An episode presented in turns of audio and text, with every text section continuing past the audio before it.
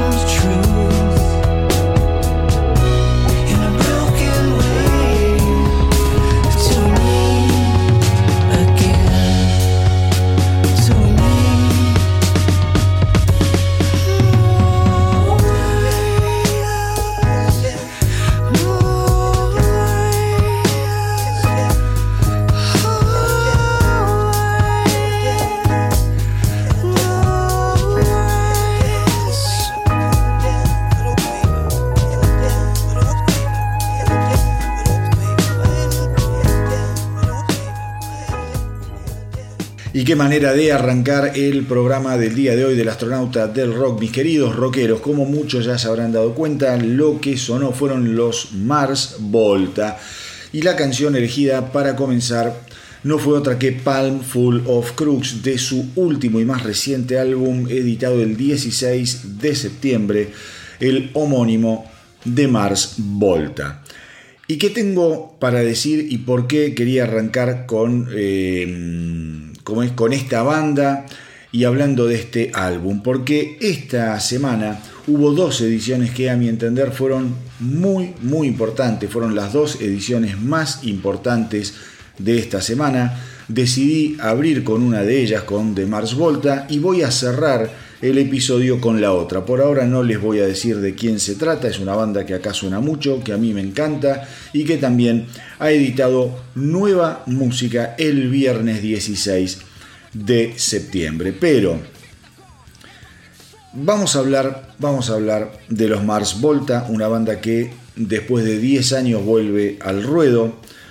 Una banda que para muchos que la tengan en la memoria quizá resulte ser un grupo complejo, no es un grupo fácil, eso desde ya, pero yo les aseguro que lo que han logrado con su último álbum es eh, realmente sensacional. Creo yo además que de Mars Volta ha grabado hasta este momento del 2022 el mejor álbum, el más interesante álbum del año. Les recomiendo que no se lo pierdan. Les recomiendo que se tomen 44 minutos de su vida. Es un álbum que tiene 14 canciones, pero son 14 canciones que no superan, como les digo yo, los 44 minutos, cosa que me pareció muy pero muy inteligente, más viniendo de una banda que históricamente, históricamente tenía eh, la costumbre de jugar con la paciencia del oyente muchas veces en temas extensos, complejísimos. Eh, y realmente yo creo que en esta vuelta han simplificado muchísimo su propuesta, han mantenido la genialidad eh, en el punto más alto, creo yo, de su carrera.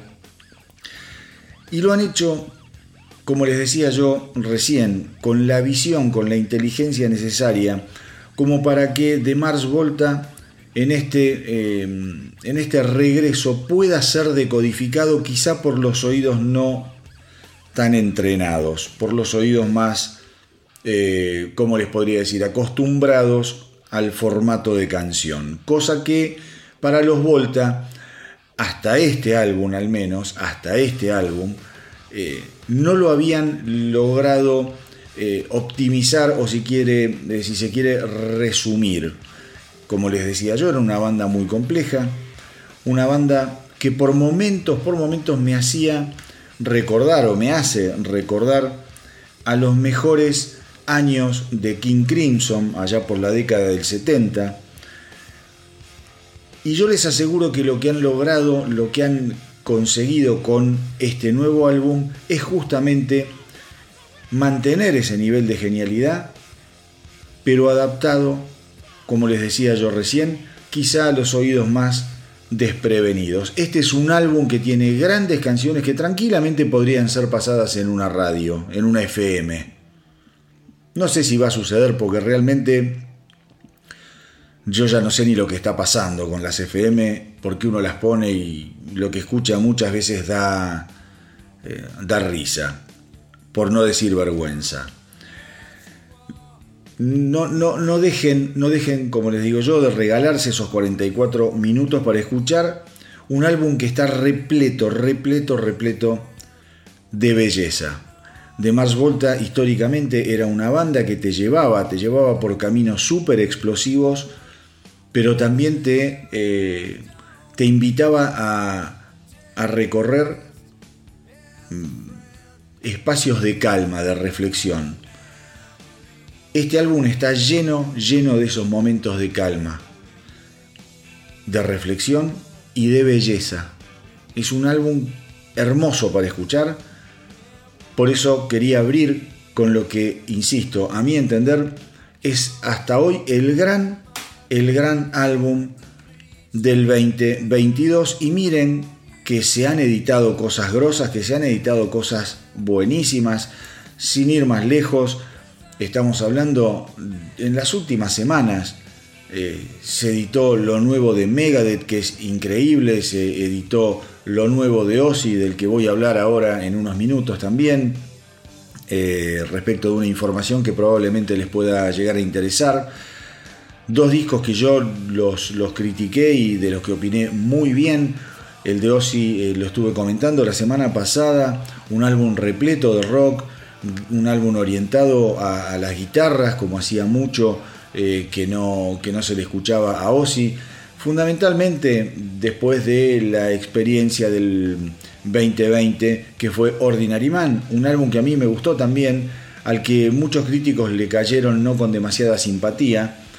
Eh, y la semana anterior, como les decía, se editó, por ejemplo, lo nuevo de mega. digo, es un, año que viene con ediciones súper, súper importantes. El otro día hablaba con, mis amigos, tenemos un, chat donde básicamente hablamos de música, nos pasamos datos, nos invitamos mutuamente a escuchar eh, lo que está saliendo. Un, WhatsApp muy pero muy piola y se armó no una discusión, quizá un debate sobre lo que eran las bandas americanas y lo que eran las bandas europeas, sobre cómo las bandas europeas eh, logran quizá experimentar un poco más que las bandas americanas. Bueno, nada. Básicamente, básicamente yo lo que terminé diciendo em, es que está bien la experimentación mientras esté bien, bien canalizada va a dar, como, como les podría decir, y que dé buenos resultados, perfecto, pero también la experimentación per se no garantiza absolutamente nada. Más allá de eso, más allá de ese debate, de esa discusión, yo lo que terminé diciendo es que realmente estamos pasando y creo que estamos recorriendo unos años de enorme, enorme, enorme calidad a nivel rockera. Creo que la pandemia eso además lo catapultó a un nivel, ¿cómo, podría decir? Sorpresivo, inesperado, em, potenciado creo que es la palabra. Creo que los músicos, después de muchos años de andar grabando entre gira y gira, tuvieron el tiempo de sentarse y de componer tranquilamente y eso se nota, se nota en la calidad de los álbumes que venimos escuchando en el 2021, en el 2022. Pero antes de eso, antes de eso, los años, me atrevo a decir los últimos 10 años de rock han sido brutalmente, brutalmente increíbles y geniales. Eh, por eso, por eso a mí me cuesta mucho ustedes que, escuchan el, podcast, a mí me cuesta mucho entrarle mal a un disco, porque lo que escucho me termina gustando. Creo que estamos, gracias a Dios, quizá en, en, uno de esos momentos raros en donde el rock está inspiradísimo y en donde el rock al mismo tiempo quizá no tiene la difusión que tuvo en otras épocas. Como siempre digo, hay que leer, hay que informarse y hay que eh, también investigar un poco y nos vamos a dar cuenta de que el rock, de que el rock, si bien tuvo algún momento de, dominio, se me ocurren los, los primeros 80, fines de los 70, después el rock siempre estuvo ahí, como les podría decir, agazapado y a la saga de tendencias eh, que se comen las preferencias del gran público por empezar el pop, eh, ahora ni hablar con todas estas nuevas movidas, el trap, el reggaetón y qué sé yo cuántas otras cosas.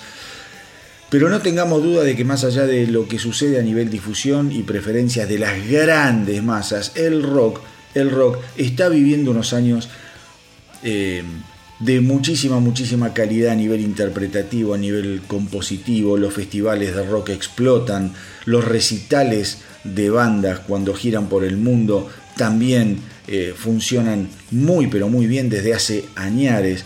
Entonces digo, eh, qué bueno, qué bueno estar transitando este momento y, qué bueno que es poder darnos el tiempo de escuchar lo que las bandas editan. El, no sé si el objetivo, pero uno de los objetivos principales del astronauta del rock es despertarles la curiosidad a través de, obviamente, una canción que voy a pasar de tal o cual banda por programa, porque si no debería ser un especial de un disco entero, que no está mal como idea, pero no es, no es lo que me interesa hacer. Me interesa sí quizá contarles, hablarles con el entusiasmo que me despierta a mí, ponerme y escuchar todo un disco y regalarles una canción de tal o cual banda, de tal o cual edición, para que ustedes después decidan qué quieren escuchar con más profundidad a qué disco le van a dar una oportunidad y a cuál no, porque obviamente no a todos les va a gustar lo que yo estoy pasando a lo largo de un episodio, de un programa. Pero la idea un poco es esa, tomarme yo el trabajo de escuchar eh, las ediciones que se van realizando en la semana, compartirlas y pedirles, pedirles que justamente se tomen ese tiempo para escuchar mm, con más detenimiento a las bandas y a los discos sobre los cuales yo les hablo y que les pudieron haber gustado al momento de escuchar el podcast. Aquellos que les interesó lo que acaban de escuchar, la, canción de los Mars Volta con la que abrí el episodio de hoy, Pan Flux of Crux, no lo duden, entrenle con ganas, entrenle, eh, ¿cómo les podría decir? Con la disposición a encontrarse con una sorpresa gigantesca. Yo no sé qué va a pasar después con este álbum, si el año que viene ganará alguna premiación, si le darán un Grammy, qué sé yo, esas cosas son, viste, pasan por otro lado.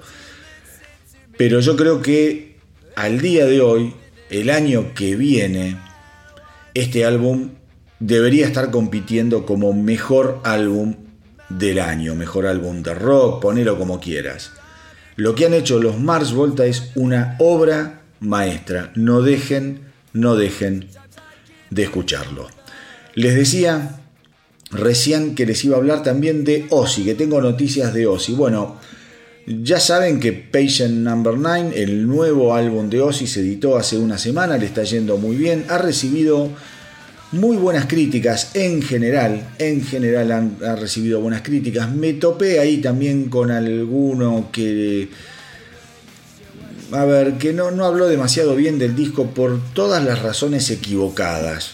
Por todas las razones equivocadas que un tipo que se pone delante de un micrófono eh, puede, digamos, eh, hablar mal de un disco. Bueno, no voy a decir quién ni dónde lo leí porque es eh, entrar en puterío que no me interesa. Pero nada, hablando de que Ozzy ya estaba en el final de su carrera y que entonces estaba más orientado eh, a juntarse de gente eh, para tapar sus falencias y que el productor Andy Watt eh, básicamente lo estaba transformando en un fenómeno más radial que de heavy metal, que Ozzy Osbourne ya no compone y que, bueno, yo les opino totalmente en disidencia. Digo, Ozzy Osbourne ya no tiene la necesidad de demostrar nada en la vida, tiene que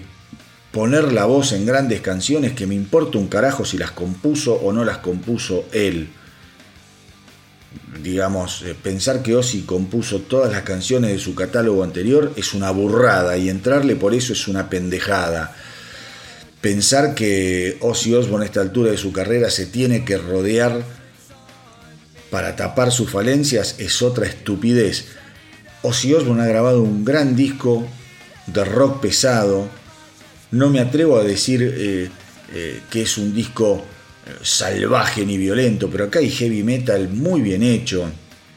Ozzy Osbourne siempre se mantuvo dentro de lo que es el heavy metal más amigable, desde siempre.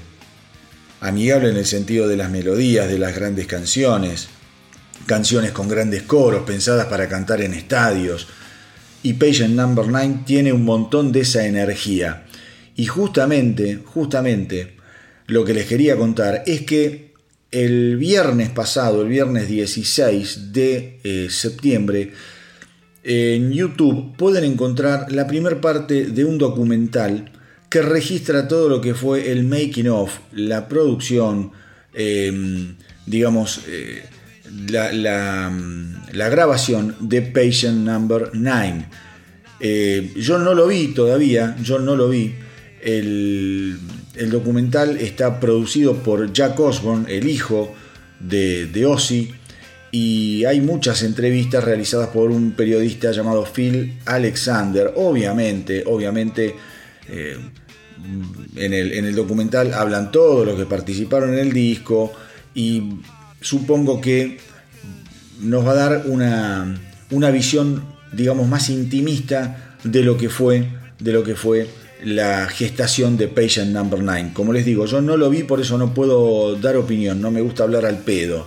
Entonces lo voy a tratar de ver esta semana y la semana que viene quizá eh, me vea la segunda parte, porque la segunda y última parte de este documental se va a emitir el viernes de la semana próxima o de esta. Si lo estás escuchando el podcast hoy, eh, ya pasado el día domingo.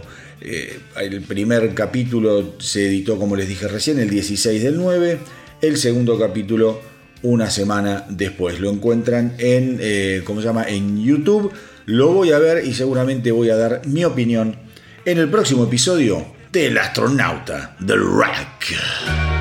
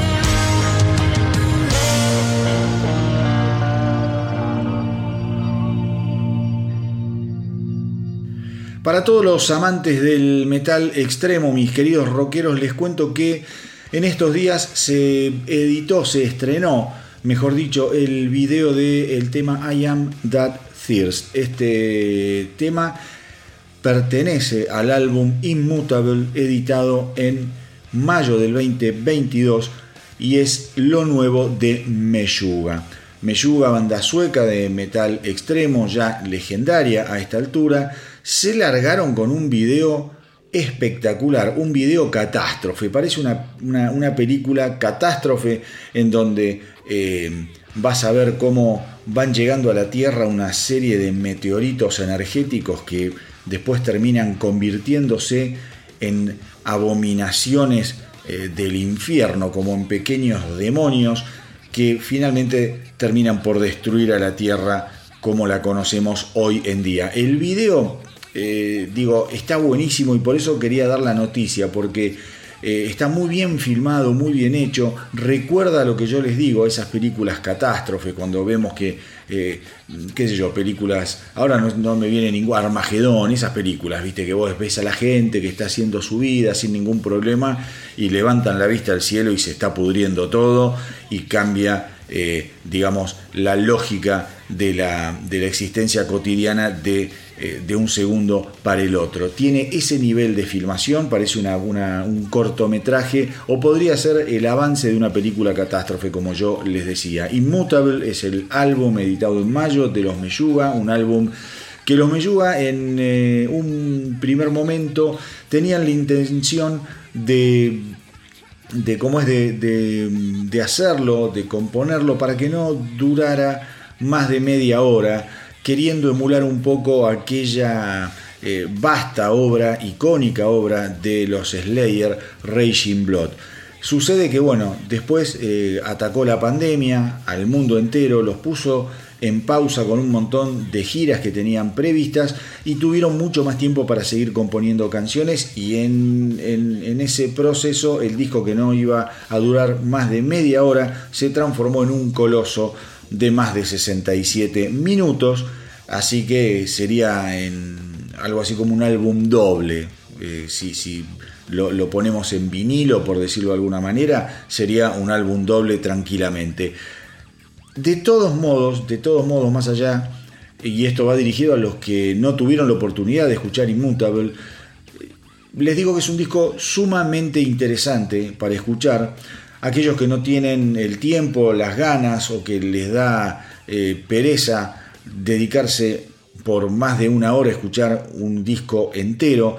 En este caso yo les digo que lo, que les vengo diciendo últimamente, traten de escucharlo y quizá la mejor manera de, de morder semejante pedazo de obra sería que esos mordiscones no incluyeran más de 5 o 6 canciones por día, para que se den eh, digamos, tiempo eh, y le dediquen tiempo a esas cinco canciones, las puedan atravesar sin ningún problema, sin ese apuro de decir, uy, me tengo que comer 15, 16 canciones todas juntas. No, vayan escuchándolo, qué sé yo, arrancas el, día, te pones cinco canciones, mañana pones otras cinco y así vas degustando eh, este manjar de a poco. Es un consejo que lo vengo dando a raíz de que hay muchas bandas, muchas bandas que están sacando discos extensísimos. Por caso, se me ocurre Los Rejo Chili Peppers, un disco que de escucharlo todo de un tirón es una patada en los huevos, pero que si te lo vas dividiendo de a, de a pequeñas porciones, descubrís que es un disco muy pero muy interesante. Lo mismo pasa con Immutable de Meyuga, editado en mayo del 2022.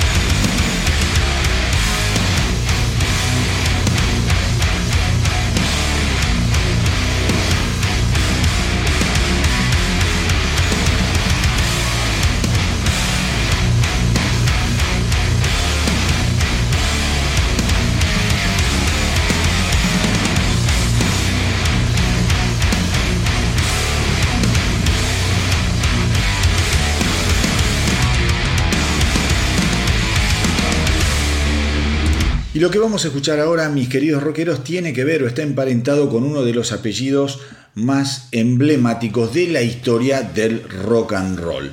Eh, ustedes ya saben que Jason Boham, hijo de John Boham, es uno de los bateristas, eh, digamos, más emblemáticos de los últimos, qué sé yo, se me ocurre decir 40 años, ha tocado con medio mundo, de hecho ha tocado con Led Zeppelin, también ha tocado con los Foreigner, hoy en día está tocando con Sammy Hagar en The Circle y bueno, y las firmas siguen. Su padre, John Boham, obviamente también baterista, pero, pero, pero, el hijo de Jason Boham, nieto de John Boham, eh, no, eligió, no eligió la batería, ni mucho menos.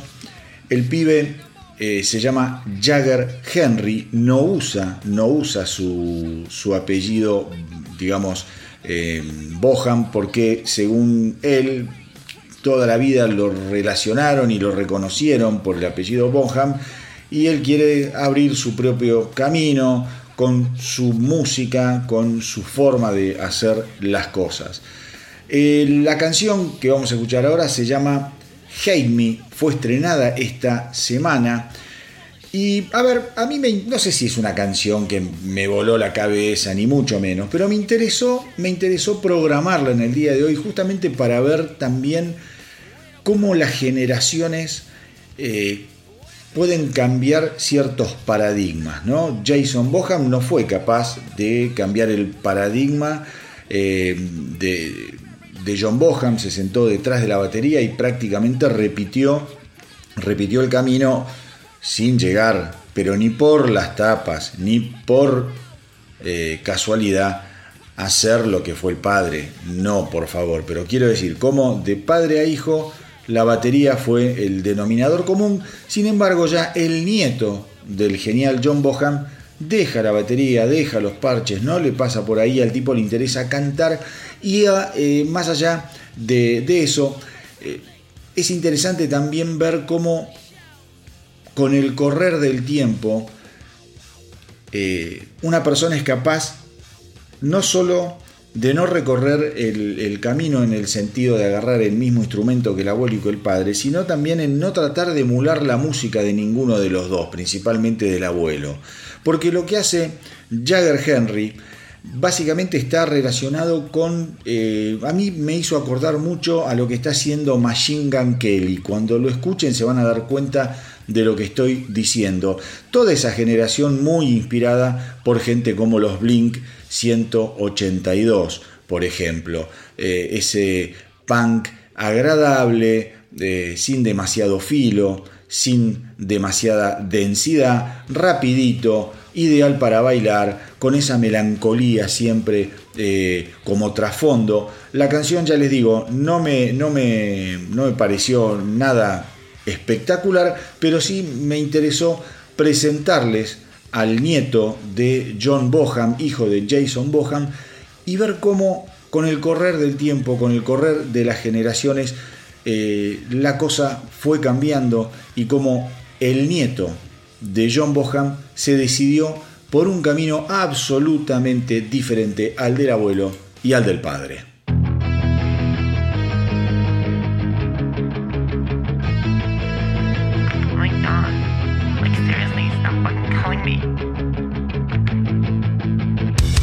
Night I was taking a drag when you sent that text and you said my bad again. Seems like fake love don't last, but it seems like you were never more than friends. Now I'm counting all the lies you put in my head.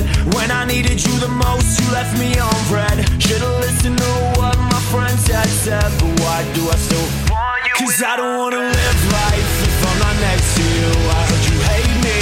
Oh, I guess it's true, cause lately And now you're glad to see me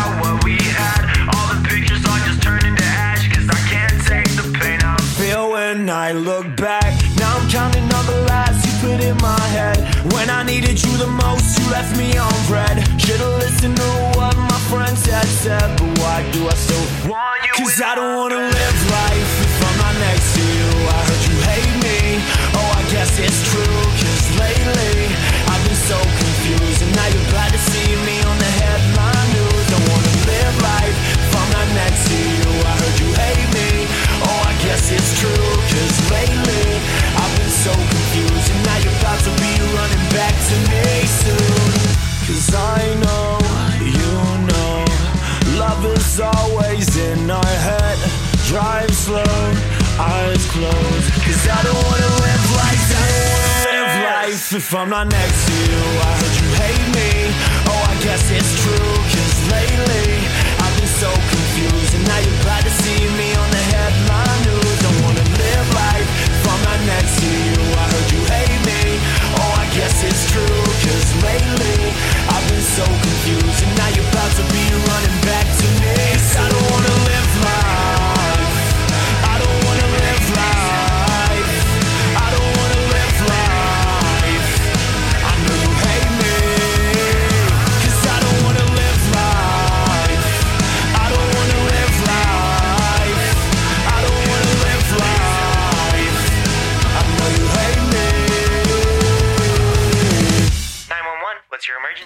Y esta semana, mis queridos rockeros, se conoció lo nuevo de Stillwell. Stillwell es la banda, la banda liderada por el bajista de Korn, Reginald Fieldy Arbizu. La verdad, la verdad que yo eh, cuando escuché esta canción quedé absolutamente azorado, asombrado porque está realmente buenísima, increíble. La canción se llama Can't Stop Now y es lo primero que se conoce de Stillwell desde lo que fue la edición del tercer álbum del grupo Supernatural Miracle.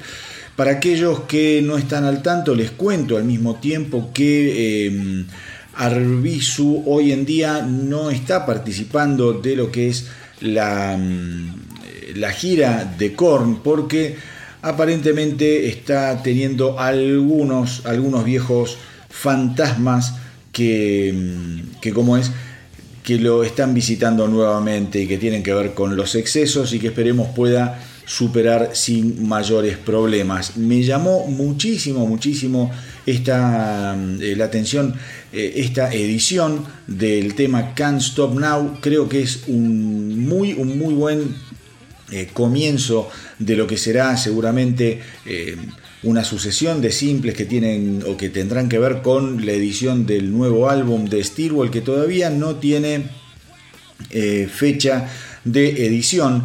Pensemos que Stillwell además ya es una banda que tiene algo así como, qué sé yo, 15, 16 años de historia. Han abierto en algunas oportunidades justamente para, para Korn. Con lo cual es una banda que merece, merece ser tenida en cuenta, más allá de que es un proyecto paralelo de Arbizu. Vamos a ver, vamos a ver cómo termina toda esta historia de Arbizu eh, sin participar de esta gira. Eh, porque estas cosas uno sabe cómo empiezan pero no cómo terminan. Capaz eh, el, el, momento, el momento eh, sea como es el indicado para que Arbizu quizá dé un paso al costado de Korn y le ponga más pilas a Stillwell. No lo puedo decir, son especulaciones, no lo puedo asegurar, pero la verdad es que me llamó mucho la atención justamente por esto, porque al no estar participando de la gira de Korn, uno supondría que Arbizu estaba más, eh, digamos, eh, concentrado en su salud, en sus, eh, en sus temas personales y no tanto en la edición de material nuevo de Stillwell y en la promoción y en todo lo que implica una edición de, de este calibre. Veremos cómo sigue la historia, pero ahora lo importante es que se queden ahí para escuchar lo nuevo de Stillwell, Can't Stop Now.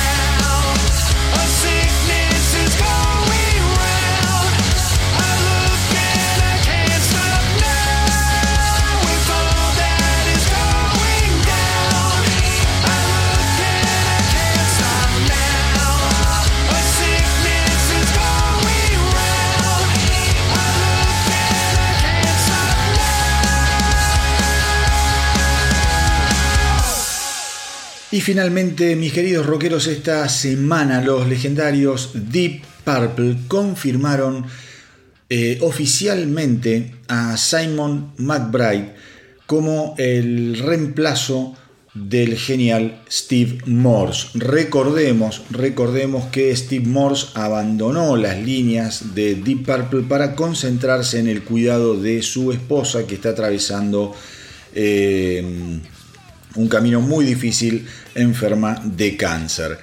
Eh, en un primer momento se habló de Simon McBride simplemente como un reemplazo temporal, pero evidentemente las cosas han cambiado. Steve Morse eh, no tiene pensado volver a las filas de, de Deep Purple, con lo cual esta semana la banda lo anunció a McBride como miembro oficial.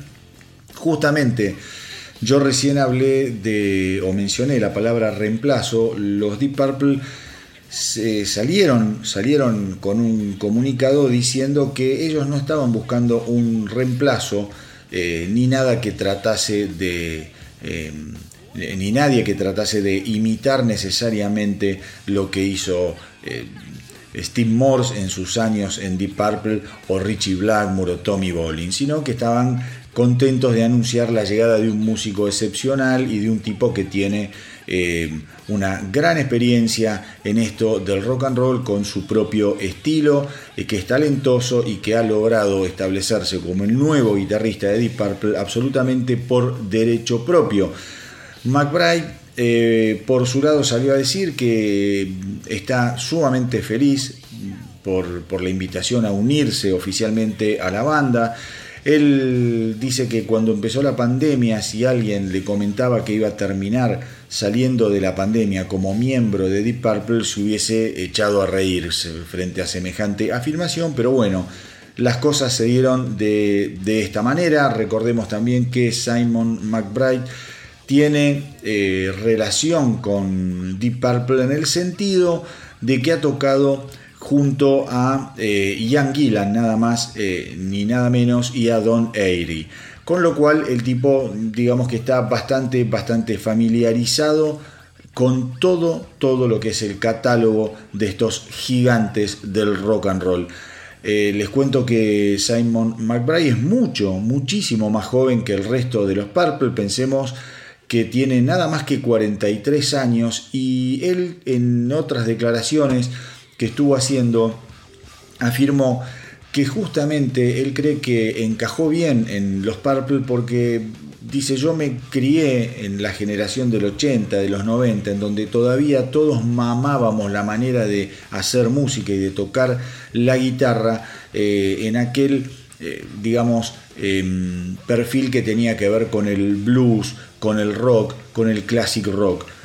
Y eso le da una forma de encarar la, eh, la, instrumentación muy pero muy acorde a lo que está necesitando o lo que siempre eh, generó Deep Purple. Eh, Deep Purple recordemos que lo tuvo a Steve Morse desde el año 1994 como guitarrista. Morse de esa manera terminó tocando muchísimos años más en Deep Purple que el que el mismísimo Richie Blackmore. Así que nada, eh, una noticia que me pareció también buenísima, porque más que nada, no, no tanto por Simon McBride, sino porque estamos hablando de Deep Purple, eh, gente grande, muy, muy añosa, que frente a estos cimbronazos, frente a estos problemas, frente a un músico que ya les digo, desde 1994 está tocando con ellos, en vez de apretar el freno, no, siguen acelerando, siguen con planes, ahora están girando eh, nuevamente por eh, Inglaterra, por Europa, seguramente van a seguir tocando alrededor del mundo y quién sabe, quién sabe nos depare en, el futuro algún otro álbum. Pensemos que los Deep Purple vienen grabando duro, duro y parejo en, los últimos, en los últimos años. Recordemos que por ejemplo sacaron Turning eh, to Crime en el 2021, antes de eso habían sacado el también gran álbum Whoosh del 2020, un álbum también sensacional. Eh, y es importante esto, ¿por? Porque digo, los Deep Purple son gente grande, gente bien, bien añosa, con una historia gigantesca que tranquilamente después de la partida de Steve Morse podrían haber dicho, bueno, apretemos el freno, nos tomamos un tiempo, pero los tipos siguieron, encontraron reemplazo, ahora lo nombran a Simon McBride como miembro oficial y ya eso habla de gente que a pesar de los años que tienen, quieren seguir haciendo rock and roll, quieren seguir girando. De hecho, ya tienen previsto show por Inglaterra, show por Europa y quién sabe, quién sabe el día de mañana vuelvan, vuelvan a grabar eh, eh, otro álbum, cuando vos decís qué necesidad tienen, bueno, tienen la necesidad que tienen. Tienen la necesidad que tienen estos viejos rockeros que no pueden parar de hacer lo que mejor hacen. Ahora les pido que se queden ahí porque vamos a escuchar una canción sensacional que pertenece al álbum de bonus tracks y lados B llamado Extras de Now What, eh, que fue editado justamente en el 2022. Vamos con Deep Purple y la excelente Hell to Pay.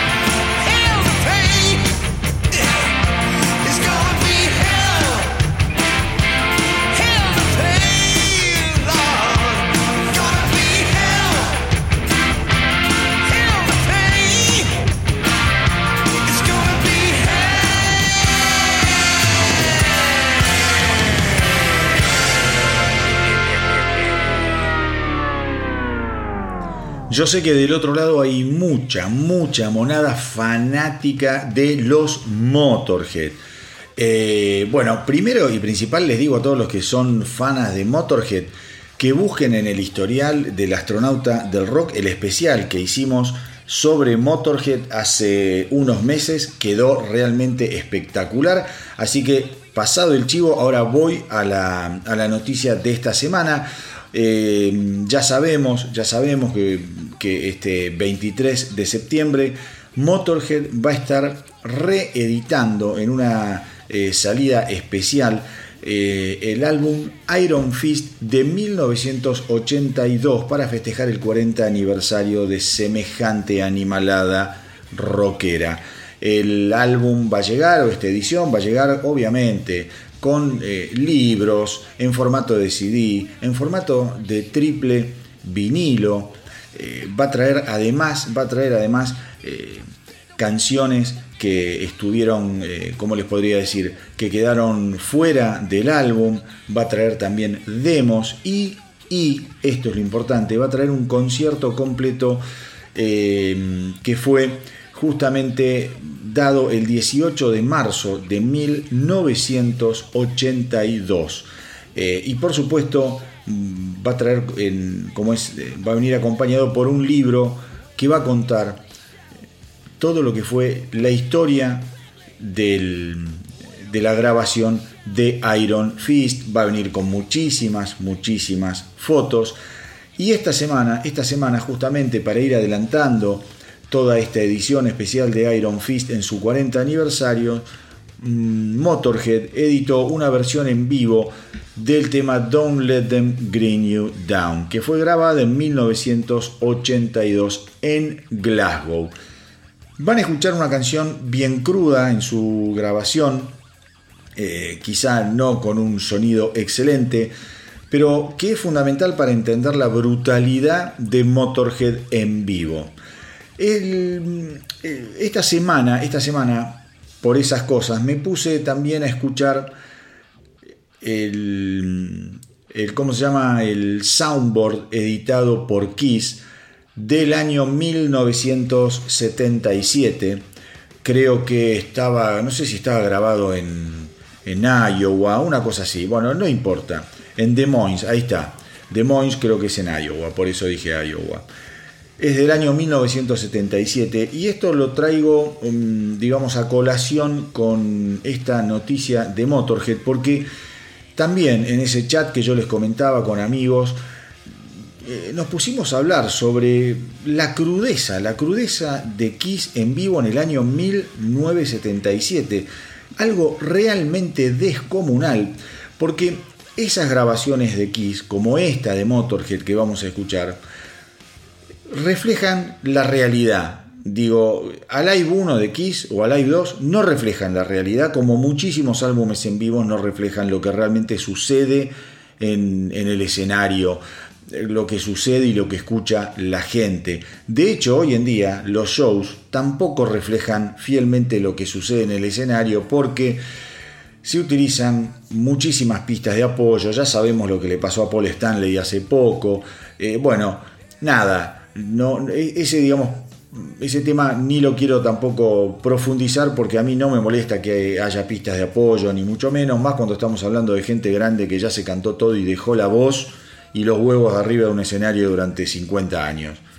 Son intocables. Pero sí es interesante, sí es interesante entender que esa gente, cuando era joven, lo ponía todo y sonaban con una fiereza que quizá hoy es difícil de entender con respecto a ellos y les aseguro que es difícil de encontrar de encontrar grabaciones como estas de Kiss o esta que vamos a escuchar ahora de Motorhead, es muy difícil encontrar bandas que en vivo suenen tan pero tan reales, tan pero tan de verdad. Vamos entonces con Motorhead, con la grabación en vivo del año 1982 de Don't Let Them Green You Down.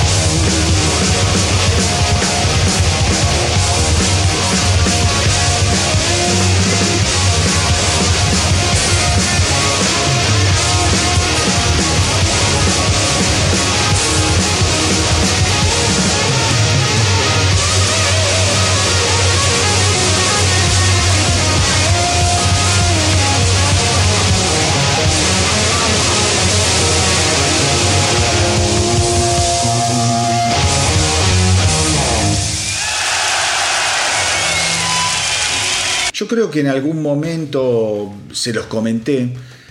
Soy muy, pero muy fanático de bandas como Journey, soy muy fanático de bandas como Reo Speedwagon, como Styx y también soy muy, pero muy fanático de los Foreigner. Foreigner, para aquellos quizá más jóvenes, eh, es una banda que suena en todas las FMs del mundo desde hace 40, 50 años. Es una de las bandas más vendedoras de la historia del rock.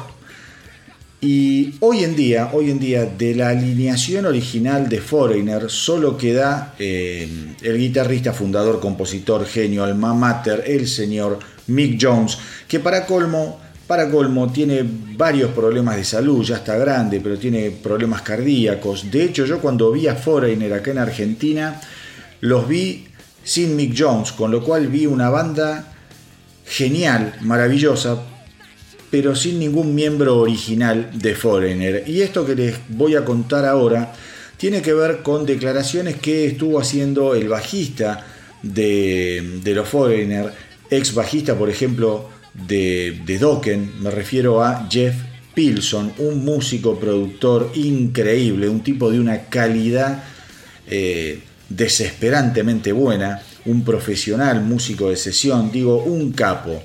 Se le preguntó justamente a raíz de esto de que Foreigner muchas veces está apareciendo en los escenarios sin Mick Jones, si están hablando, si están barajando la posibilidad de una separación en un futuro inminente. Pilson básicamente dijo que no, que no están hablando de eso para nada y que él está convencido de que todos los integrantes de Foreigner hoy en día eh, hacen honor al legado musical de una de las bandas más exitosas que tiene y que recuerde la historia del rock y que la verdad él entiende que si la banda puede seguir eh, eh, generando ese respeto y dando buenos shows y que para colmo los shows son todo un éxito porque Foreigner les cuento no para de girar. Son una banda que no para de dar vueltas por el mundo donde tocan, llenan, les va increíblemente bien.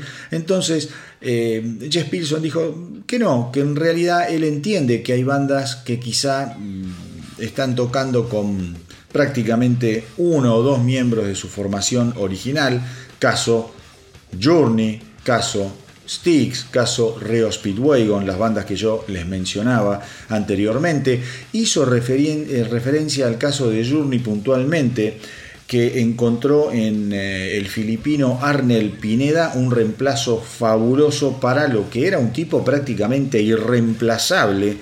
Estoy hablando de Steve Perry. Entonces, eh, básicamente eh, Pilson dijo que cuando estás respetando la música, haciéndola de una manera que la gente quiera escucharla y haciéndola con una alta energía, no podés equivocarte. Mm, estamos haciendo todo lo posible para ofrecer música de calidad y la gente parece estar respondiendo masivamente, justamente por eso que les digo. Pensemos, pensemos que el cantante actual, Kelly Hansen, de Foreigner, que entró en el año 2005, se las vio en una muy difícil como Pineda, porque tuvo que reemplazar nada más ni nada menos que al cantante original Lou Graham Lou Graham es una de las voces más reconocibles y más increíbles del rock americano, por no decir del rock planetario. Lo vas a escuchar en dos clásicos, Feels Like the First Time, Cold as Ice, Whole Blooded, I Want to Know What Love Is, Urgent, qué sé yo, Jukebox Hero. El tipo construyó junto con Mick Jones y la formación original de Foreigner, de Foreigner la historia grande, grande de la banda eh, y Kelly Hansen cuando en el 2005 tuvo que entrar a reemplazar a semejante titán, lo hizo con una autoridad realmente eh, conmovedora. Digo conmovedora porque en ese recital que yo pude ver acá en Buenos Aires, eh, realmente presenciar la actuación del frontman Kelly Hansen fue algo pocas veces visto. Un tipo con muchísimo carisma, un tipo que genera una empatía permanente e inmediata con el público. Hizo subir al público al escenario para, cantar I Wanna Know What La Is. Digo, un tipo, ya les digo, muy, pero muy eh, eh, carismático. Un tipo que, que, tiene una autoridad en el escenario que no muchos frontman eh, la tienen. Es un frontman obviamente de la generación del 80, esos tipos que iban bien al frente.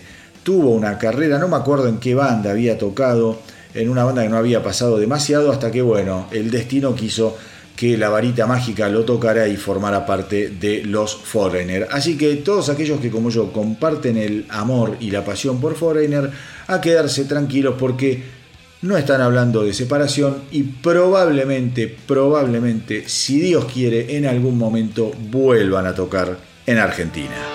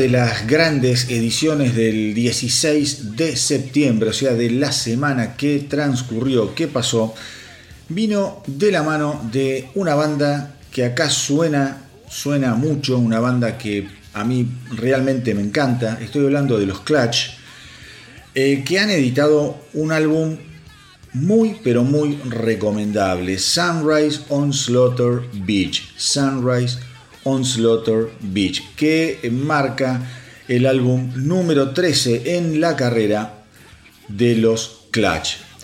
Eh, a ver, ¿qué puedo decirles sobre Clutch como banda y por qué me gusta tanto? Clutch es una banda muy, eh, muy machota. Cuando uno, o cuando yo la escucho, eh, me da la sensación de que es una banda de hombres. hechos y derechos, que se cuelgan los instrumentos y salen a rockear sin ningún tipo eh, de concesiones. Es una banda bien original, a pesar de ser bien directa también. En este álbum hay algunas novedades, hay algunas novedades. Usan eh, instrumentos que no usaron nunca, el vibráfono, usan el temerin. También recurren a coros femeninos. Hay una serie, una serie de señales que los marcan más inquietos, más inquietos que lo que probablemente eh, pueden estar bandas ya con 30 años de carrera como son los Clash, que están probablemente eh, más cómodos en repetirse que otra cosa. Bueno, los Clash no, los Clash siguen eh, tratando de buscar nuevas formas de entrarle al público. Eh, no dejen de escuchar el disco, tiene grandes canciones, grandes canciones como Red Alert, tu Madre, tu Madre, tremenda canción, Skeletons on Mars, eh, Jack Hammer, Our Names, Mercy Brown, y es un disco que además tiene nueve canciones, transcurre muy rápido y eso está buenísimo, eso está buenísimo. Justamente hoy hablábamos de los discos que tienen 15, 16, 18 canciones que te rompe la cabeza, te rompe la rutina ponerte a escuchar. Bueno, este álbum realmente lo escuchas lo escuchás sin ningún tipo de problema. Nosotros acá ya habíamos escuchado de este álbum eh, un temazo, un temazo de la gran puta que se llama We Strive for Excellence. We Strive for Excellence. Es tremendo tema, no lo voy a programar ahora, ahora vamos a ir con Noferatu Madre, que es otra cancionaza, como les decía recién, pero es un disco que se pasa bien rápido, un disco muy intenso a lo clutch. Y justamente me gustó eh, lo, que, lo que dijeron en función de cómo fue la construcción de la carrera de Clutch y que la compararon con el cuento de los tres chanchitos, porque ellos dicen que podés construir rápidamente una casa con palos, pero se cae a pedazos, lleva mucho más tiempo construirla con piedra. Siento que eso es lo que hemos hecho. Ha sido una maratón, tengo mucho tiempo en construirla. Y esto lo dicen, esto lo dicen en función de que los integrantes de Clash se conocen desde la escuela secundaria. Entonces acá hay una, eh, una relación no solo musical, sino que hay un vínculo personal inquebrantable entre los integrantes de Clash. Quédense ahí, no dejen de prestarle atención a todo, a todo este genial álbum de los Clash, que les repito cómo se llama y que ya lo pueden encontrar en Spotify, Sunrise on Slaughter Beach. Y ahora vamos a escuchar Noferatu Madre.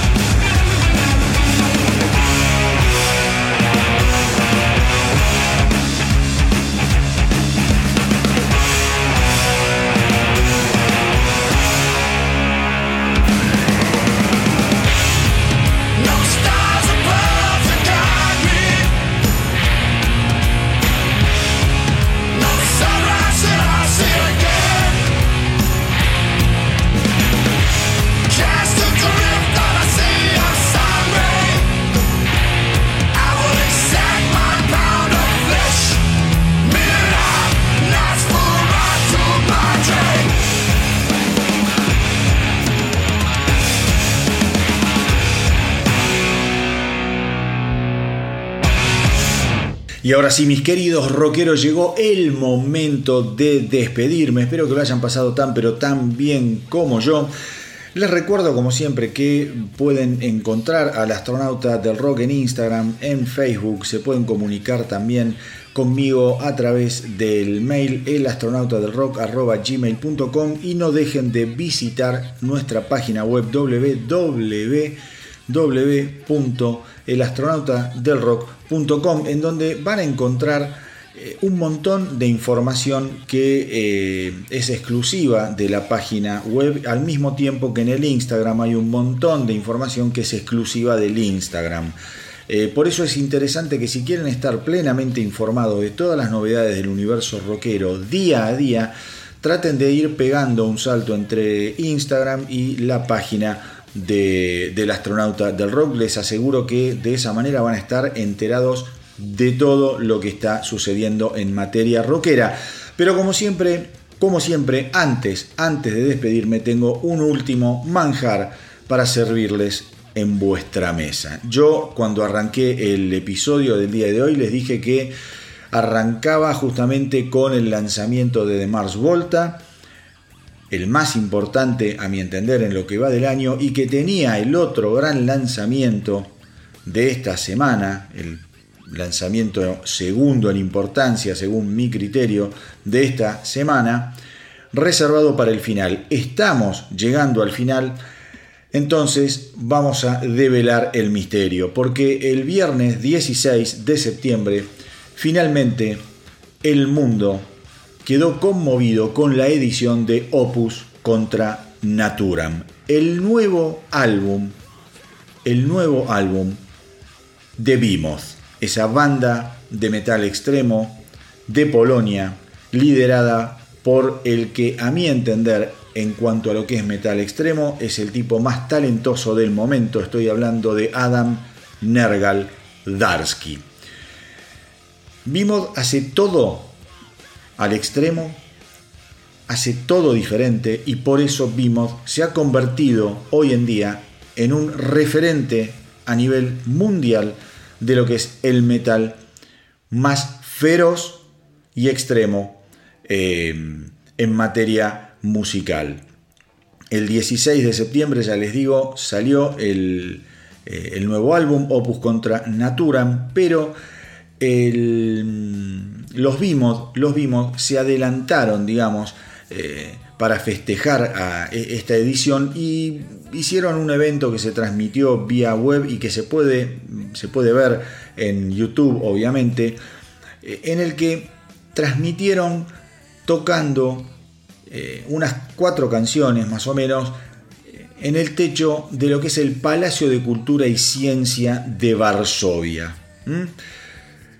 Tengamos en cuenta que vimos y fundamentalmente eh, Nergaldarsky son tipos perseguidos en su país, fundamentalmente por lo que es la Iglesia Católica y una clase política ultraconservadora. Cuando hicieron este, este video, que ya lo pueden ver, Darsky dijo, nos hemos reunido en lo alto del infame Palacio de la Cultura de Polonia para interpretar cuatro canciones nuevas de nuestro disco Opus contra Natura. Durante mucho tiempo Vimos ha sido censurado y perseguido por la Iglesia Católica a instancias de nuestro gobierno fascista. Esta actuación con el telón de fondo de este edificio representa un monumental dedo medio para esos cerdos y otro para Joseph Stalin y su Unión Soviética. Viva la libertad. Y por estas cosas, por estas cosas es que yo admiro a gente como Nergal Darsky. Porque entiende todo, entiende que el rockero tiene que estar enfrente del poder y no de la mano del poder el artista no tiene que chuparle los huevos a ningún político, se los tiene que apretar. Y eso es lo que hace Bimos, eso es lo que hace Nergal Darsky.